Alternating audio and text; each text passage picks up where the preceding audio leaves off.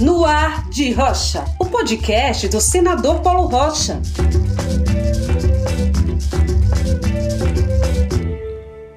E aí, gente? Espero que todas e todos estejam bem. Eu sou Renina Valejo, jornalista da liderança do PT no Senado, e nesta semana vamos falar sobre o projeto de lei que libera armas e munições, conhecido como o PL da bala solta. Esse é um projeto que o governo está querendo aprovar a todo custo aqui no Senado. Em um momento em que o Brasil tem 30 milhões de pessoas passando fome, 12 milhões de desempregados, Bolsonaro está mais preocupado com armas.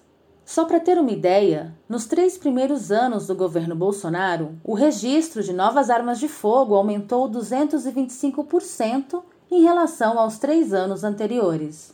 Não à toa, o projeto que está no Senado ficou conhecido como PL da bala solta. O governo quer flexibilizar o porte e a posse de armas para os chamados CACs caçadores, atiradores e colecionadores, facilitando o acesso a armas e munições. A estratégia do governo é usar os CACs para liberar geral. Só de 2019 para cá, o número de pessoas registradas como CACs triplicou. No final do ano passado, eram 491 mil caçadores, atiradores e colecionadores registrados. Além disso, os CACs passaram a ter o direito de comprar até 60 armas e 180 mil munições, cada um. Com isso, o número de armas registradas explodiu de 638 mil em 2017 para 1 milhão 280 mil no final de 2020. Caçadores, atiradores e colecionadores já detêm mais armas do que a polícia militar.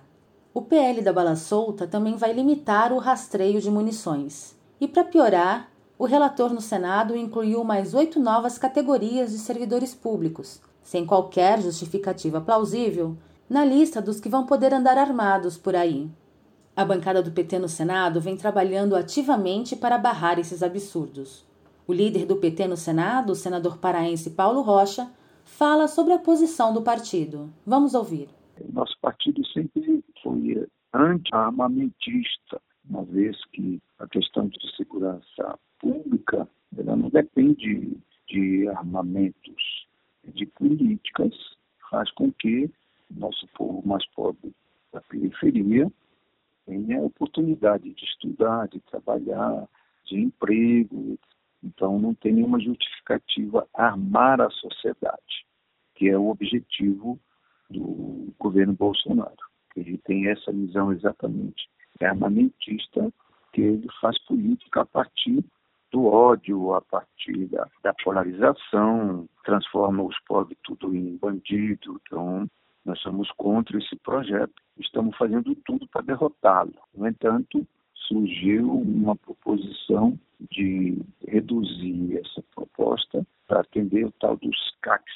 São pessoal que trabalha no esporte, usa a arma como esporte, tira o alvo, não sei o que mais. Mesmo assim, nós não estamos acomodados com essa questão. Nós estamos percebendo, tem claramente os dados, de que estão usando essa questão do, do esporte, dos CACs, para exatamente credenciar os que têm condição de comprar arma, abrir a porteira no sentido de armar a sociedade. Só para você ter uma ideia, o armamento, o tal dos CACs, cresceu cerca de 300%. Não é verdade que cresceu 300% de esportista na área do, do esporte do tiro.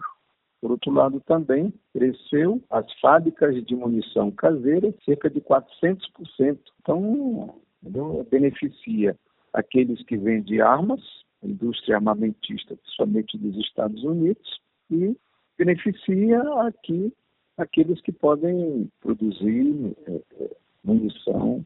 Então, é interesse de mercado, inclusive, dessa área. Nossa bancada está sintonizada com todas essas questões e através da experiência e do acúmulo de experiência que nós temos aqui no Congresso Nacional, a nossa bancada, embora pequena, mas está preparada para enfrentar esses desafios e se contrapor a essa visão negacionista, visão armamentista, é, visão odienta, é, que o atual governo implementa no nosso país.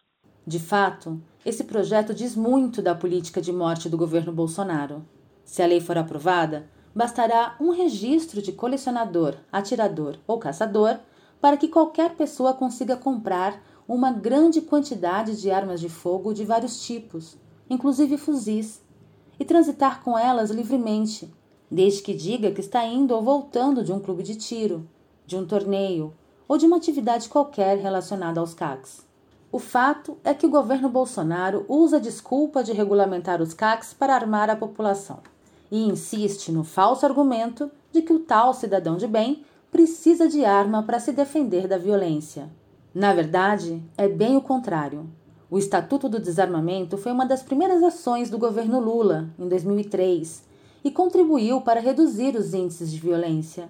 Pesquisa no Instituto de Política Econômica Aplicada, o IPEA, mostra que nos 14 anos anteriores ao Estatuto, os assassinatos por arma de fogo no Brasil cresciam em média 5,5% ao ano.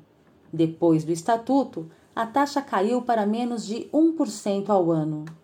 O Estatuto do Desarmamento criou um sistema nacional para controlar a produção e limitar o comércio e o porte de armas de fogo e munições, entre muitas outras medidas. O conceito da lei foi baseado em pesquisas e na experiência internacional. Quanto menor a quantidade de armas em circulação, menor a quantidade de crimes e maior a segurança das pessoas. Desde aquela época já se sabia que boa parte das armas registradas acabavam nas mãos de criminosos. O Instituto Sou da Paz analisou dados de armas desviadas no estado de São Paulo entre 2011 e 2020. Em 60% dos casos, as armas foram furtadas do proprietário legal muitas vezes sem a presença dele. Em segundo lugar, apareceu o roubo, que representou 38% dos casos relatados. Ou seja, a arma dentro de casa não protege contra a violência. Pelo contrário, atrai os criminosos. E vejam só, um dos locais onde mais ocorreram os desvios de armas foram nas casas de caçadores, atiradores e colecionadores. Interessante, né?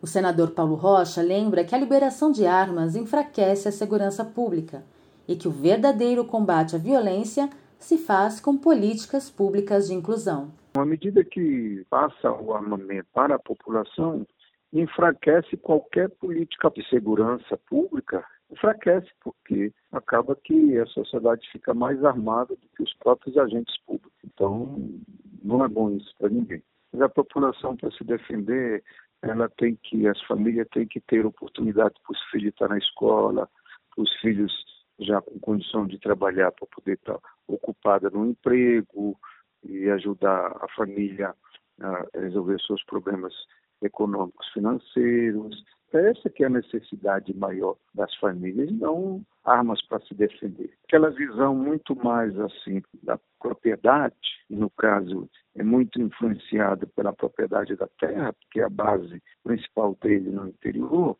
então ele vem com o discurso de, de que tem que amar o cidadão para defender sua propriedade, entendeu? Então abre a porteira, digamos assim, para armar todo mundo. E sabe que a gente vai ter acesso essas armas poderosas é quem tem dinheiro, é o rico, é o poderoso, entendeu? O que ameaça a propriedade dos outros é exatamente isso que eu estou dizendo, é a fome, é a falta de emprego, a falta de educação para ocupar a juventude a estudar, é a falta de políticas públicas de saúde para poder atender a necessidade das famílias. Né? É isso, entendeu? Se combate a pobreza, a fome, a miséria, não é armas, é políticas públicas para incluir o cidadão. E vamos chegando ao final do nosso podcast, lembrando que o PL da bala solta está sendo analisado pelo Senado e a pressão da sociedade é fundamental para impedir essa política de morte. Para quem quiser saber mais sobre o assunto, tem bastante material no site do PT no Senado e também nas nossas redes sociais. Vai lá que tem muita coisa boa. Afinal, nossas armas são a informação, o conhecimento, a cultura, a mobilização. Por isso, toda semana, a gente vem aqui comentar os temas mais importantes do Senado, que afetam a vida de todos e todas nós. Um grande abraço, cuidem-se muito e até a próxima semana.